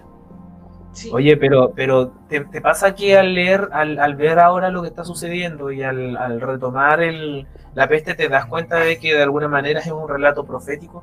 Yo diría que está esto de que el escritor como de alguna manera profeta de, de ciertas instancias Podríamos hablar de coincidencia, pero tú sabes que las coincidencias pueden ser una o dos, pero este relato es, es, coinciden muchas cosas con lo que está sucediendo. La ciudad de Orán tiene que entrar en una cuarentena, o sea, nadie puede entrar ni salir. Los familiares no pueden verse, ¿te acuerdas de esa parte? Donde no pueden, se echan de menos ya de tanto tiempo que no se veían, ya no, no se pierden las comunicaciones incluso. En eso quizá todavía todavía no ha sucedido entre nosotros, porque todavía estamos conectados y de manera la comunicación que tenemos no, no permite que el otro se infecte. Pero coincide, pues claro. Y, y obviamente la, la cómo va desencadenando en, en, en la evolución de los personajes también en la historia. O sea, hay personajes que tienen una postura muy, muy religiosa, por ejemplo, con respecto a la, a la realidad y finalmente van evolucionando en otra cosa como creyendo en otro, en otra cosa. Sí, eh, em, yo no sé si tanto profeta, yo creo que más bien crítico, en el sentido de que muestra una realidad que ya pasó. Y que es como que tú o yo, cualquiera conocido, cualquier escritor, ahora en unos cinco años más haga una nueva, una obra basada en el COVID-19. Y resulta que 100 años después alguien la esté leyendo y empieza a quedar la escoba con una nueva pandemia porque la gente seguramente se va a olvidar después del COVID-19. El ser humano es así, es una peste, es un ratón que come, destruye, pero al rato ya se olvidó que dejó la escoba en una parte eh, y sigue haciendo exactamente lo mismo. Acá la gente lo único que espera es que se acabe la cuarentena para volver a su realidad. Y mucha de su realidad es volver a los centros comerciales, a los malls, al cine, al café, a, la fiesta, a, esa realidad. Por lo tanto, eh, es un enclaustramiento eh, obligatorio básicamente por el miedo a, a, contagiarse porque no hay vacuna. Pero apenas descubran la vacuna, la gente le va a importar bien poco y a salir Ojo, sin contar el factor económico, que mucha gente lo hace porque necesita llevar el dinero a la casa de una u otra forma, que es otra medida que el gobierno o los gobiernos, para, para analizarlo más profundamente, no han estado a la altura de las circunstancias en ese sentido. Tampoco lo estuvieron ahí en la peste, en el Albert Camus. el gobierno tampoco estuvo a la altura de las circunstancias. Por lo tanto, no sé si es tanto profético, yo creo que es un análisis bien detallado de lo que pasó tanto en la Edad Media con la peste negra que arrasó casi a la mitad de Europa, se fue, estiró la pata y dejó de existir. Y, es lo que lamentablemente está ocurriendo ahora. Y que algunos reaccionan de mejor manera y otros reaccionan de otra forma. Hay distintos gobiernos que reaccionan de distinta manera, algunos que son muy exagerados y otros que son demasiado livianos en la forma de abordar la crisis. ¿No? Y algunos, algunos gobiernos que copian lo que hacen otros también. Y que, se rigen de acuerdo al modelo de esos gobiernos en particular. O sea, miran a Estados Unidos, miran a Europa. Ven que en Europa ya, ya pasó un poco lo del COVID y comienzan a creer que aquí también ya pasó lo del COVID. Y no se dan cuenta que el hemisferio es totalmente distinto, que de hecho eh, eh, no sé, pues ellos están llegando a la primavera y nosotros estamos llegando al otoño, o sea, estamos en otoño-invierno, entonces obviamente que son las circunstancias distintas. nosotros vamos, tenemos para rato con, con, esto, con el COVID. Acá en la América Latina vamos a tener para mucho rato. Eh, así que amigo, amiga que nos está viendo, resista, la mejor de la fortaleza, salud mental sobre todo, busque la forma, la lectura siempre es súper importante, es un muy buen camino este tipo de lectura te ayuda bastante porque te hace analizar, te hace ver de que hay una nueva mirada a considerar. Vean video, pero no solamente video tanto de las noticias, lo que está ocurriendo, sino video de lo que planteamos recién, de lo que pasa con la naturaleza. Vean cómo la naturaleza se está sanando, debido a que nosotros, la forma de sanarla era no hacer nada, es decir, quedarnos encerrados. lo que la COP25 no pudo lograr, lo está logrando ahora el COVID-19. El COVID-19, sí. Es increíble, pero es, parte de la realidad. Oye, Ale, mira, antes... Oye, oye, oye, la pregunta es, la pregunta es, ¿necesitamos producir tanto? ¿Necesitamos estar contaminando tanto para que esto funcione? Porque nos hemos dado cuenta que el sistema funciona lo más bien. Y otra cosa, oye, y, y, nos damos cuenta que también el modelo económico es súper frágil. O sea, en el sentido de que, no sé, pues siempre se habló de que lo privado es mejor que lo público y todo el asunto, y todo lo que nos ha salvado hasta ahora ha sido lo, público. Entonces, de alguna manera, lo único que nos va a amparar y lo único que nos ampara es una visión, eh, hay, hay, que respaldar las instituciones públicas. Sí, ¿qué me quería decir eh, Juan Pablo? Es que mira, a propósito de que estamos hablando de Estamos hablando de Albert Camus a propósito de eso. Eh, dame un segundo, que justo llegó el Esther aquí. Eh, hay un hay otra novela que no sé si la han leído o has tenido el placer de, verla. La tercera novela que hizo Camus, que es buenísima. Y yo la encontré eh, porque ya no salen, no salen las ediciones de ese libro y si ahí está muy cara porque son básicamente de colección, yo la encontré en el libro usado. Y no sé si el compadre que me vendió la historia no sabía lo que me estaba vendiendo. O, o yo lo estafé porque me lo vendió muy barato.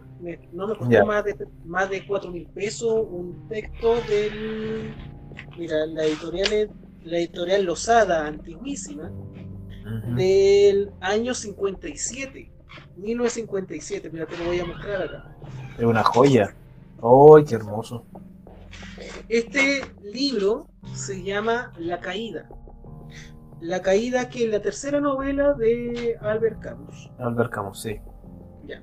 En La Caída, y lo traigo a colación básicamente porque, porque es, un, es un texto eh, bipolar en el sentido de que te habla sobre la concepción del bien y del mal del ser humano pero también hay una crítica ácida al cristianismo y hay una crítica también a la disputa que tenía con Jean-Paul Sartre, porque Sartre a Sartre lo simboliza como el mal, como toda esta concepción del mal del ser humano, del ser humano que está errado, que ha fallado, donde acá el personaje, el protagonista, deambula por Holanda eh, por Ámsterdam para ser más preciso, y vemos que lo único que quiere y su única finalidad es tratar de que entiendan el resto de las personas que hay una gran concepción y la concepción es que no importa la bipolaridad, es decir, no importa si tú prefieres el bien o si tú prefieres el mal, lo que importa como, como en el libro Demian eh, con Abraxas, donde él representa tanto al bien y el mal, es exactamente esto. La justicia y tu libertad está en la voluntad que tú tengas como ser humano. Entonces acá en la caída, Camus hace exactamente eso. En esta novela que es un poco más personal y aquí donde le pega un par de puñaladas a Jean-Paul Sartre y al cristianismo, él plantea exactamente eso, plantea de que no importa si eliges el bien, no importa si eliges el mal, pero no te rijas por los conceptos del bien y el mal. Es decir, si vas a ser una persona decadente como Merceau, sé una persona decadente. Si vas a ser una persona que tiende hacia el bien, hacia la santidad o a hacer actos bondadosos, ok, perfecto, pero que no sea a través de las normas establecidas sociales, eh, teológicas, económicas, de cualquier índole, que sean las que te estén gobernando. Entonces, eh, lo presento básicamente por dos cosas, porque era una, es una edición muy antigua, muy difícil de conseguir. Aquí está, está el libro en PDF por si acaso, en todo caso. Es un libro hermoso. Eh, es un poco más complejo de entenderlo, si eh, no es tan conocido como La peste o El extranjero, pero es un libro muy bueno porque te habla de la caída, de la caída del ser humano, la decadencia del ser humano.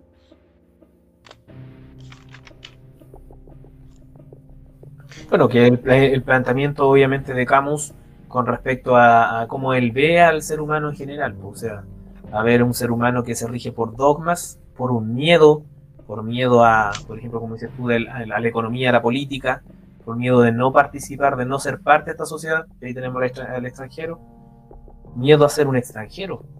Y obviamente que también por miedo a Dios. O sea, no, no son buenos cristianos por seguir los valores cristianos, sino que son buenos cristianos por tenerle miedo al infierno.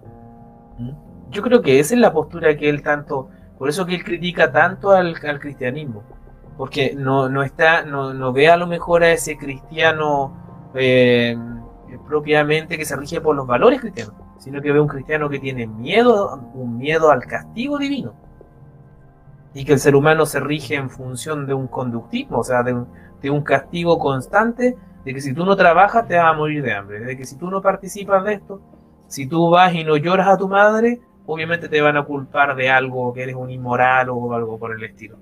Pero no, no, no va en función de, de que si uno no realiza algo es porque tiene una razón de ser. Yo creo que a eso apunta un poco. Y, para, ir cerrando ya el ámbito de, para ir cerrando ya el ámbito de Camus en cuanto a su novela, eh, cuando él tuvo el accidente automovilístico del año 60 y se dirigía a París, él tuvo un daño, un, accidente automovilístico y lamentablemente él muere ahí. Eh, es muy morboso ver la foto de lo que hay porque hay imágenes de eso. Pero dentro de las cosas que hay hay un maletín y dentro del maletín hay, una, hay un manuscrito de Albert Camus, que durante más de 30 años estuvo inédito y la hija finalmente lo destapa y lo saca a colación y se convierte en una obra póstuma de Albert Camus que se llama El primer hombre. En esa obra póstuma, que salió el año 94, 34 años después de la muerte de Albert Camus, eh, ahí vuelve nuevamente al origen, el concepto del ser humano el ser humano es un ser humano que necesita empezar nuevamente, pero empezar sin estos dogmas sociales. Entonces, vuelve nuevamente a la misma temática Camus a plantear esta concepción del ser humano que, que estamos mal, estamos fallados, somos una peste y estamos dañados porque socialmente nos han convencido que las normas sociales, las normas teológicas, las normas de, la moral, de la ética, de los valores, son las que eh, posibilitan el comportamiento de las personas. Las normas judiciales también, por ejemplo. Entonces, mm. todas esas convenciones sociales hacen que el ser humano se vea sometido a ciertos reglamentos y ciertos elementos. Agregarle la norma eh, económica de la oferta-demanda, que es propia de la posmodernidad. Entonces, el primer hombre hace justamente en este manuscrito póstumo, él plantea que el hombre tiene que volver a renacer, volver a empezar desde cero, hacer borrón y cuenta nueva, pero empezar sin estos dogmas sociales. Sí, obviamente, obviamente que un hombre cabal, ¿cierto? Si nosotros lo, exteriorizamos y todo, viendo la postura de Camus, si uno ve un hombre cabal, ¿cierto? Eh, completo, estoy hablando de hombre y mujer, obviamente. Eh, eh, no necesitaría la justicia. O sea, porque alguien tiene que ser juzgado, ¿ya? Por un juez, por ejemplo, por hacer algo incorrecto. Si uno sabe lo que es correcto y lo que es incorrecto, obviamente va a seguir la línea de lo que considera correcto, que puede que no sea la, línea de, las leyes establecidas. O sea, un ser humano cabal no necesitaría leyes un ser humano cabal no necesitaría tener miedo a Dios para poder hacer lo que es correcto. Entonces yo creo que, que, él apunta a un ser más evolucionado. O sea, un ser cabal no necesita eh, eh, que lo amenacen de que se va a morir de hambre para trabajar. O sea, simplemente va a trabajar en función de lo que a él le gusta y, de que ve que es un progreso para la humanidad. ¿Sí, no? ¿Te das cuenta? O sea, eh, en, nuestra sociedad actual, hablar de esto es, es hablar de un idealismo de alguna manera exacerbado, pero de alguna manera esa debió, ser, debió haber sido la postura del ser humano siempre. O sea, de hacer las cosas por una postura loable, por algo que va más allá de mí, ¿cierto? Por algo que va a hacer crecer a la humanidad, por algo que va a hacer que, que evolucionemos como especie. No porque yo estoy esperando después de muerto recibir una recompensa en función de eso mencionar finalmente, para ir ya cerrando con Camus y pasar a las secciones de la recomendación y todo lo eh, mencionar que Camus también fue dramaturgo. Eh, debo reconocer que no he leído muchas obras dramáticas de Camus. Eh, solo mencionar Calígula, que es como la más conocida del año 57. Y es conocida básicamente por el personaje, por Calígula, un personaje icónico, uno de los emperadores romanos más fallablemente junto con eh, este Calígula que abusaba de una y otra forma de sus hermanas y la historia transcurre justamente tras la muerte de una de ellas, la muerte de Drusila, eh, y ahí comienza la historia de esta tragedia, que es la que cuenta una tragedia absurda que comenta Albert Camus. Eh, una historia muy yo le diría como de una categoría un poco inferior a la obra de Camus, el teatro. Sin embargo, yo creo que habría que dar una nueva mirada, tendría que volver a leer Calígula y el resto de las obras, pero me sigo quedando todavía con lo, con lo filosófico y lo narrativo en, en cuanto a sus producciones. Sí, concuerdo contigo. Creo que, no sé, pues La Peste y El extranjero son obras magnas y y, creo que son superiores a la, a la, temática, pero igual tengo que reconocer que tengo que hacer una relectura de los textos eh, dramáticos de, de Camus, porque los leí a, fines de los 90. Eh, eh, era otro contexto donde uno leía o por obligación, porque era, te lo mm. pasaban ahí en, lo, en la universidad, qué sé yo, o porque de repente llegabas porque te enganchaste con el extranjero, quisiste buscar un par de obras más de, del autor y, te apareció el, un par de obras de teatro. Pero merece, creo, la pena. Sí, algo, algo. Sí, uno de los relatos que tengo también de género dramático pendiente es La náusea de, de Jean-Paul Sartre, que también es una obra de teatro y todo. ahí está, eh, quiero leerla en estos, en estos días. Así que eso. Bien, entonces eh, estamos acá en Pandémicos Literarios. Eh, estamos en este capítulo dedicado a Albert Camus, o Albert Camilla, para que lo veamos en. Ah. Eh, Camus es un gran escritor, nos encanta tanto a Alejandro como a mí.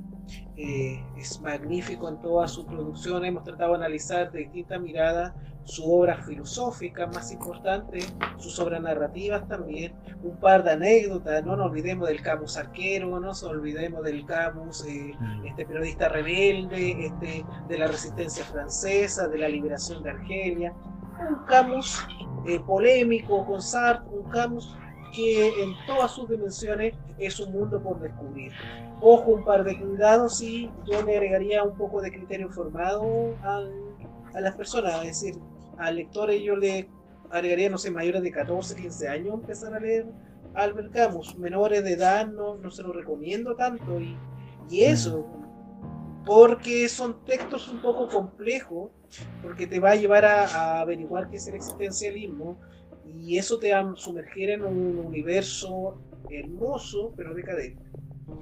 Eh, desde esa decadencia, eh, voy a empezar con los recomendados desde esa decadencia, ya que hoy día vamos a hablar de existencialismo, yo les traigo un escritor más que un texto, porque a pesar de que igual tengo un libro acá, pero les voy a traer un escritor que para mi gusto es uno de los mejores escritores en habla hispana y sin embargo lamentablemente es infravalorado.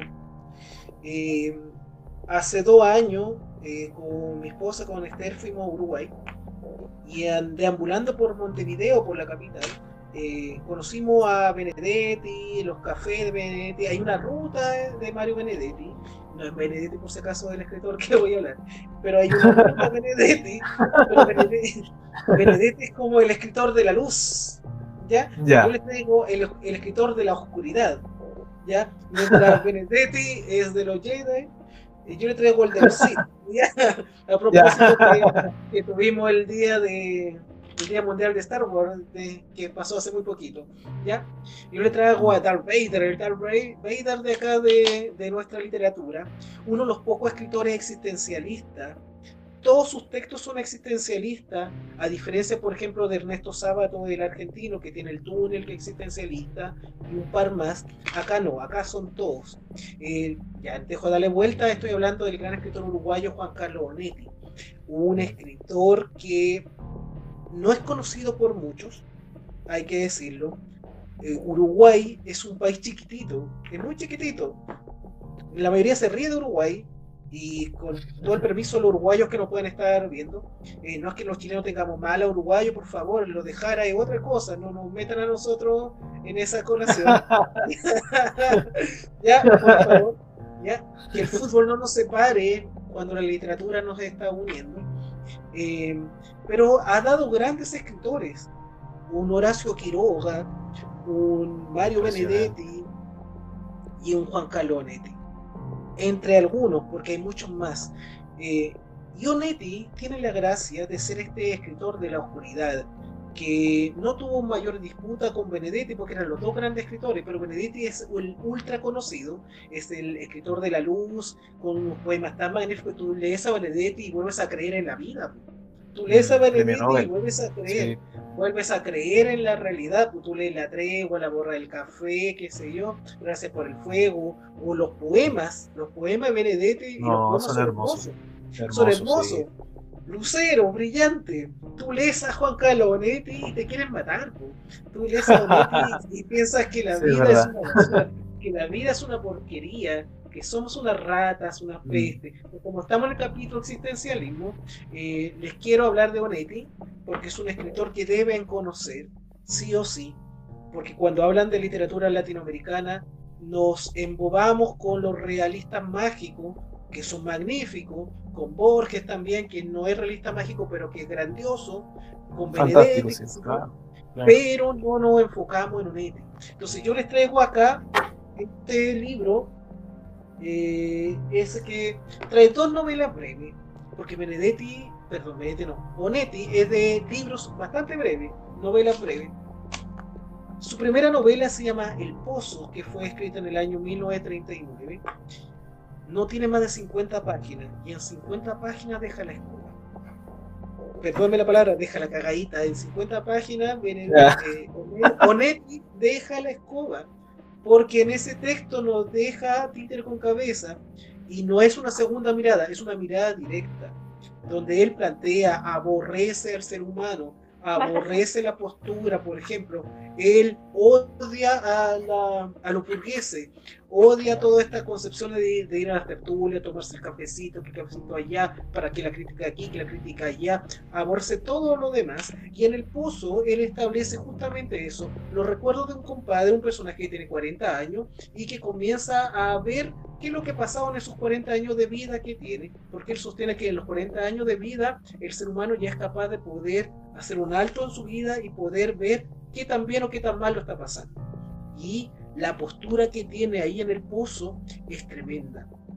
En su primera obra es la obra que es la primera obra posmoderna, porque hay como tres o cuatro relatos dentro del relato, y es una obra tremenda.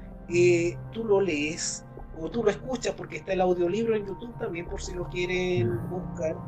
No dura más de una hora quince porque es muy breve el texto, por tanto una hora quince ahí disfrutando si es que le gusta el mundo caótico o, ahí asustado con lo que está escuchando porque te vas a dar cuenta que es un autor decadente.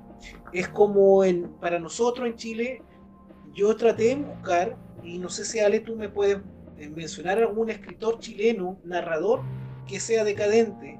No encuentro mucho. Pero sí en poetas. Por ejemplo, a mí yo lo asimilo más a un Pablo de Roca, este, al estridentismo. Claro, una, persona, una persona que ve el mundo de forma cruel, de forma decadente, nihilista. Mm. Así era Onetti. Onetti era una persona que veía la realidad desde esa perspectiva. Es uno de los pocos escritores existencialistas latinoamericanos y el texto es hermoso. Cualquiera de los textos que tiene él, mira, uno de sus textos se llama Junta Cadáveres, una de sus novelas. Mira, ya con el puro título ya te enganchó o no te enganchó. Junta Cadáveres. Entonces, es un autor complejo, el uruguayo. Eh, termino mm. con la anécdota que siempre le cuento a la Esther, no sé si ella me la contó o yo se la conté, pero que es que en Uruguay hay más vacas que personas. No sé si tiene mucha relación con lo que estoy contando. Pero de las pocas cantidades de personas que hay, yo admiro mucho a los uruguayos. Yo le tengo un cariño inmenso a los uruguayos por no solamente porque fui allá y pude compartir con la Estera, anduvimos también en un par de tertulias eh, Uruguay, ya la gente leía en los cafés, deambulaba, todo eso, había un universo literario ahí muy manifiesto, sino por los grandiosos escritores que tienen. Porque yo no soy de mi devoción Benedetti mucho, sin embargo debo reconocer que leo un texto Benedetti y te, te da esperanza, te da esperanza de vida. Pero leo un texto de Benedetti y te da decadencia. Leo un texto de Quiroga y siento la locura, siento el amor, siento la muerte, siento la selva. Entonces, eh, hay que ver, a veces, cuidar a lo nuestro desde una mirada más latina, cuidar y querer a lo nuestro y resaltar a los escritores que de una u otra forma han hecho bien las cosas. en este caso, el que rescato el día de hoy es a Juan Carlos Onetti. Bueno, yo el libro que quiero recomendar no lo tengo aquí tangible, pero quiero recomendar eh, Una temporada en el infierno de, de Arthur Rimbaud. Oye, no sé cómo se pronuncia en francés Rimbaud, pero creo que creo que así, Rimbaud. el Rimbaud. Mientras, no, le diga Rambo, estamos bien.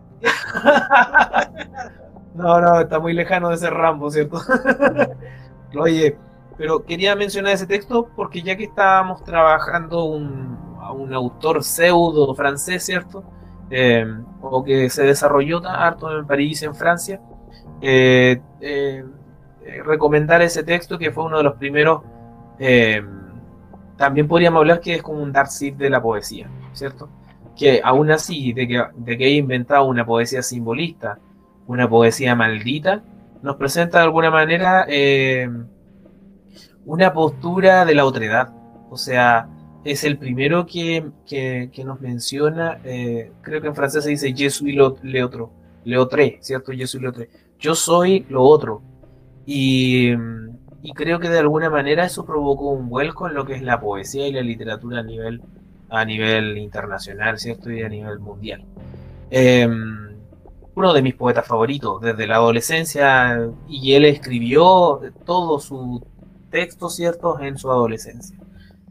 Escribió eso y después, ya que tú te fuiste al anecdotario también de Onetti, y después de escribir esas dos obras espectaculares, él se dedica, ¿cierto?, a, a otro oficio. A, obviamente a, se va a Medio Oriente, creo, ¿no? Creo que se va a África se dedica a ser comerciante. Entonces, de alguna manera, bueno, él tiene sus relaciones, ¿cierto? Eh, homosexuales con otros eh, escritores, ¿cierto? Pero, pero obviamente que eso da para otro, otro capítulo de, de, pandémico, ¿cierto? Literario. Recomiendo completamente a Arthur Rimbaud, ¿cierto? Una temporada en el infierno, Jesús y. ¿Qué más decir? Pedazo de poeta. No, pedazo de texto que sacaste, eh, pedazo de temática, eso, hablar de los poetas malditos, es poetas malditos. Tener para, Es tener para rato, porque si, si hablas de Rimbaud, te, tienes que hablar sí o sí de Baudelaire. Entonces, Baudelaire, claro. Entonces son, son textos, eh, son escritores fantásticos, medio raros como todos los franceses. Bueno, no voy a exagerar, no voy a generalizar, como todos los franceses Siempre después me molestan y dicen, oye, deja de decir tantas cosas, tantas leceras, te a hallar mucho malas onda por decir eso, tanto en lenguado. Ok, pero eh, los franceses viven la vida loca, viven la vida loca. Entonces, eh, un estilo de vida eh, más bien desenfrenado propio de una época también en, que trataban de mostrar algo, una careta, estamos fines de la ilustración y comienzo de otro proceso, pero también en, los suburbios, en la vida bohémica, era muy fuerte el tema del, de lo que estaba ocurriendo en Francia. Francia, un gran mm. pilar dentro de la literatura y dentro de las humanidades, que algún día vamos a abordar ahí. Eh, hagamos un, un pimponeo, a ver, escritores franceses, me están ayudando aquí. Ay, eso es trampa, eso es trampa. Bueno, Baudelaire, leer Ya, te digo uno, eh, Víctor Hugo. Julio Verne. Lo ve, Sí, eh, gracias Esther, Gustavo. Ah, ya no, no, no. Oye, estoy haciendo trampa, tenía ayuda ahí. Emil Solá. Ese me acordé yo solito, Emil Solá. Eh, con su texto ya. Nana. Berlín, Berlín. Berlín. Albert. Camus. Ay, te llegué. Ah, no, porque no, no es francés. Tramposo. Jean-Paul Sartre. Ah, ¿Ya? Pero en fin, son, son muchos. ¿Para, ¿Para qué vamos a ir, vamos a quedar nosotros en la ignorancia ahí diciendo? Pero hay varios. Ya hay más que en Chile, hay más que en muchos Latinoamérica, son muy conocidos. De hecho, acá en, en Latinoamérica, hablando ya más seriamente, eh, la literatura francesa llegó con mucha fuerza. Al principio los Mm. escritores en Chile, imagino que en el resto de Latinoamérica también copiaban los modelos franceses. Sí, o el- Vicente Huidobro, por ejemplo. Su creacionismo fue de alguna manera motivado por la estética francesa. Inclu- incluyendo yendo un poco más atrás, por ejemplo, eh, nuestro Martín Rivas le debe Ah. mucho a, a, lo- a los franchutes, po. a Sí. Flaubert le debe harto a, a él- a ese tema, porque el, A el Papagorió, sí. claro, Sí, el realismo el que realismo. está ahí predominando. Oh, se me queda un francés muy bueno, Marcel Proust. Ese, ese compadre. Ah. Yo con el- Montesquieu. Montesquieu. se me queda el otro, de mi autor favorito, eh, Alejandro Dumas. Ah, yo- Ah, te lo hubiese nombrado yo, te hubiese enojado. No, bueno, bueno, al- alcancé a acordar. Oye, algún día tenemos que hablar de los monstruos dentro de la literatura. No de los monstruos como personaje, monstruos Mm. como personaje, pero también monstruos en cuanto a escritores que sean monstruosos, no porque sean feos o feas, sino porque son tan buenos, tan geniales, que son una verdadera monstruosidad. Por ejemplo, Cortázar, Borges, o el mismo el Proust, o el irlandés James Joyce, por ejemplo, que Mm. no sé, yo todavía no me termino de leer Ulises, estoy haciendo una confidencia. No, yo tampoco. Yo Tampoco lo he a leído. leer, le- yo empecé a leer Ulises, fue como no, deja leer Los Cifuentes porque es una lectura que no es tu momento leerla ahora. Mm, Y Yo no lo he leído. Fue, fue Es una de mis 10 lecturas pendientes. Es una de mis lecturas pendientes. estoy- Tengo que leerlo. Podríamos proponernos eso para hacer un. Porque, porque a veces dicen- es bueno. sí, Dicen que si.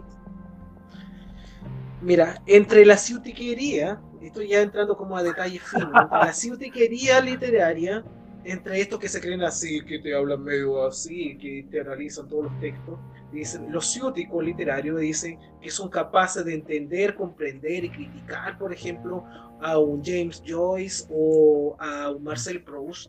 Ellos juegan desde esa categoría. Entonces dicen, el lector que es incapaz o el escritor que es incapaz de entender a un Joyce o entender a un Proust o un Borges, por ejemplo, que es más cercano para nosotros, eh, eh, son inferiores. Entonces, eh, bueno, si tú querías, básicamente, pero también hay que reconocer que son monstruos dentro de, de la literatura.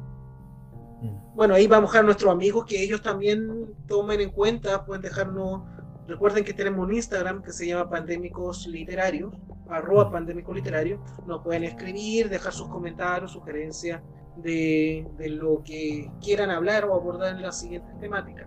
Hemos Claro. variado harto, somos como un virus nosotros, ¿vale? ¿Sabes que Empezamos por Instagram, intentamos por Facebook, volvimos a Instagram, ahora estamos por Jitsi, estamos No, no. deambulando por distintos lados. Espero que nos resulte por Jitsi. sí, po. Porque- Esperamos que sí, yo creo que sí, ya. Yo creo que sí, la fuerza nos está acompañando en este sentido. Ale, no sé si te quieres mojar el potito, hacer la sección de lo no recomendado o de otra cosa. Y si no, ya No, no, no, no, no. No, no, yo, yo no quiero, no quiero un no recomendado. No soy, no soy tan valiente como tú, Juan Pablo. Ya no. Bueno, yo tengo un no Sí. recomendado, como toda la semana. Eh, yo voy a seguir con la li- literatura española. No es que no me guste. Eh, hay textos españoles muy buenos que yo rescato. Por ejemplo, no puedo decir que la literatura española es mala si tienen al Quijote o tienen a Miguel de Unamuno Ah. o Baroja, qué sé yo, ahí entre medio. No puedo decir que es mala. Eh, pero hay textos que se han añejado mal, muy mal. Ya la última vez hablé del mío Cid, que era un texto horrible. Eh, hoy le traigo otro texto que no lo voy a dar nunca eh, como control lector, que es anónimo y espero que también siga anónimo, que es el Lazarillo de Tormes. ¿Por qué? Me están mirando acá porque parece que acá no le gustó lo, lo que está pasando. a mí me gusta el Lazarillo de Tormes. A mí me gusta. Lazarillo de Tormes es una basura. vamos a decirlo Me voy a alejar porque veo que en cualquier momento me van a pegar. Eh, ¿Por qué? ¿Por qué? Porque es, es un texto de un malandrín que hace una y otra cosa y generalmente a veces sufre o a veces le va bien. Eh, son llenos de historias, microhistorias, porque son microhistorias las que va pasando en el Lazarillo de Tormes, con distintos personajes, con cura, donde hace una crítica a la Edad Media, como el comportamiento de, de aquella época, pero que no pasa más allá de un anecdotario. Yo lo veo como un anecdotario, como una, como una historia que no pa, para mí pasa actualmente sin pena ni gloria. Es decir, eh, yo veo un Lazarillo de Tormes y no me dan ganas, por ejemplo, de recomendarlo a los chicos. No veo un texto que un chico disfrute eh, con, esa lectura. Quizás nosotros de una forma adulta, por eso a ti te gusta, a lo mejor a mi esposa mm. también y me están viendo. ¡Ay, se cayó Gypsy!